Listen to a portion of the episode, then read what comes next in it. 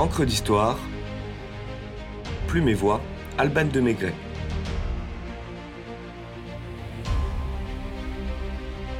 Bertillon ou la naissance de la police scientifique.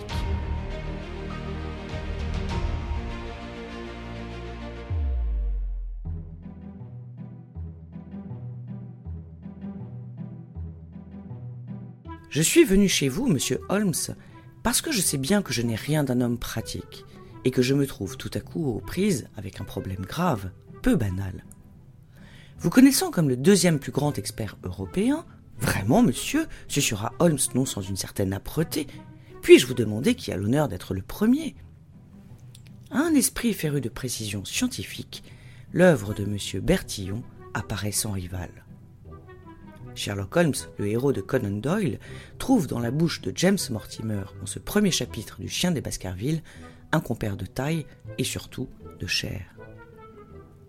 Alphonse Bertillon, à ne pas confondre avec Raymond Bertillon avec un H, le célèbre glacier. Rien à voir en effet, puisque l'un déjoue le crime presque parfait, tandis que l'autre conçoit l'ice cream toujours parfait. Fils d'un médecin et statisticien renommé, Alphonse Bertillon entre en 1878 à la préfecture de police de Paris comme simple commis aux Écritures. En cette fin de siècle, la recrudescence de la criminalité et les méthodes désorganisées laissent passer un grand nombre de malfaiteurs et surtout de récidivistes entre les mailles du filet. Mais que fait la police? Il faut dire que les assassins ne sont plus marqués au fer rouge depuis quelques décennies et qu'un changement d'identité ou une moustache rasée suffisent à berner les enquêteurs. Élevé dans le culte de la science et de la précision, règles, toises et compas pour jouer, Bertillon fils a alors l'idée de génie d'enregistrer 14 mesures physiologiques des suspects. Longueur du tibia, espacement des yeux, de l'auriculaire, des oreilles, ainsi que la couleur des yeux, les cicatrices, les tatouages, etc., propres à chaque individu. Il crée donc la fiche anthropométrique d'identification des personnes en 1882 et à force de ténacité convainc l'administration de tester son système pour confondre les récidivistes, qui représentent alors la moitié de la population carcérale. Bien que frileux en effet, ses supérieurs l'autorisent à tester son système pendant trois mois. Et c'est un succès. 300 malfrats identifiés, arrêtés et condamnés en seulement un mois. En 1888, le père de la police scientifique enrichit le système Bertillon de photographies de portraits, l'une de face et l'autre de profil.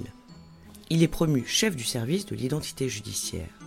Le voilà donc sur le terrain, et plutôt doué pour un bleu, convaincu, comme l'écrira quelques années plus tard Edmond Locard, théoricien de la police scientifique et fondateur du premier laboratoire de police.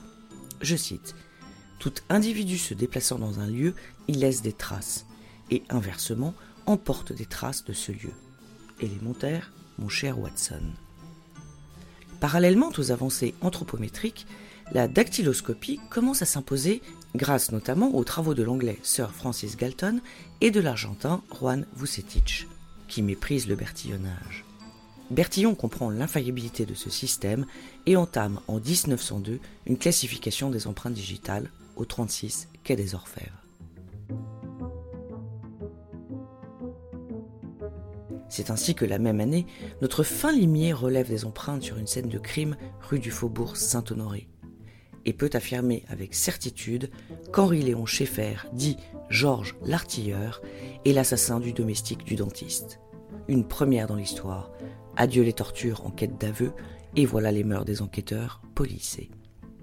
Le bertillonnage s'impose alors vite et la majorité des pays européens ainsi que les États-Unis l'adoptent une belle postérité pour cet homme dont l'histoire ne nous dit pas s'il compte dans sa descendance une arrière-petite-nièce du nom d'Edwige.